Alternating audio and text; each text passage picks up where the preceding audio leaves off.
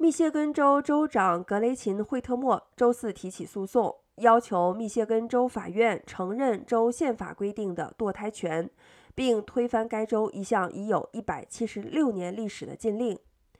今年竞选连任的惠特默要求密歇根州最高法院迅速受理他的案件，而不是让他通过较低的审判和上诉法院的流程。密歇根州是一九七三年罗素韦德案在全国范围内使堕胎合法化之前颁布的八个州之一。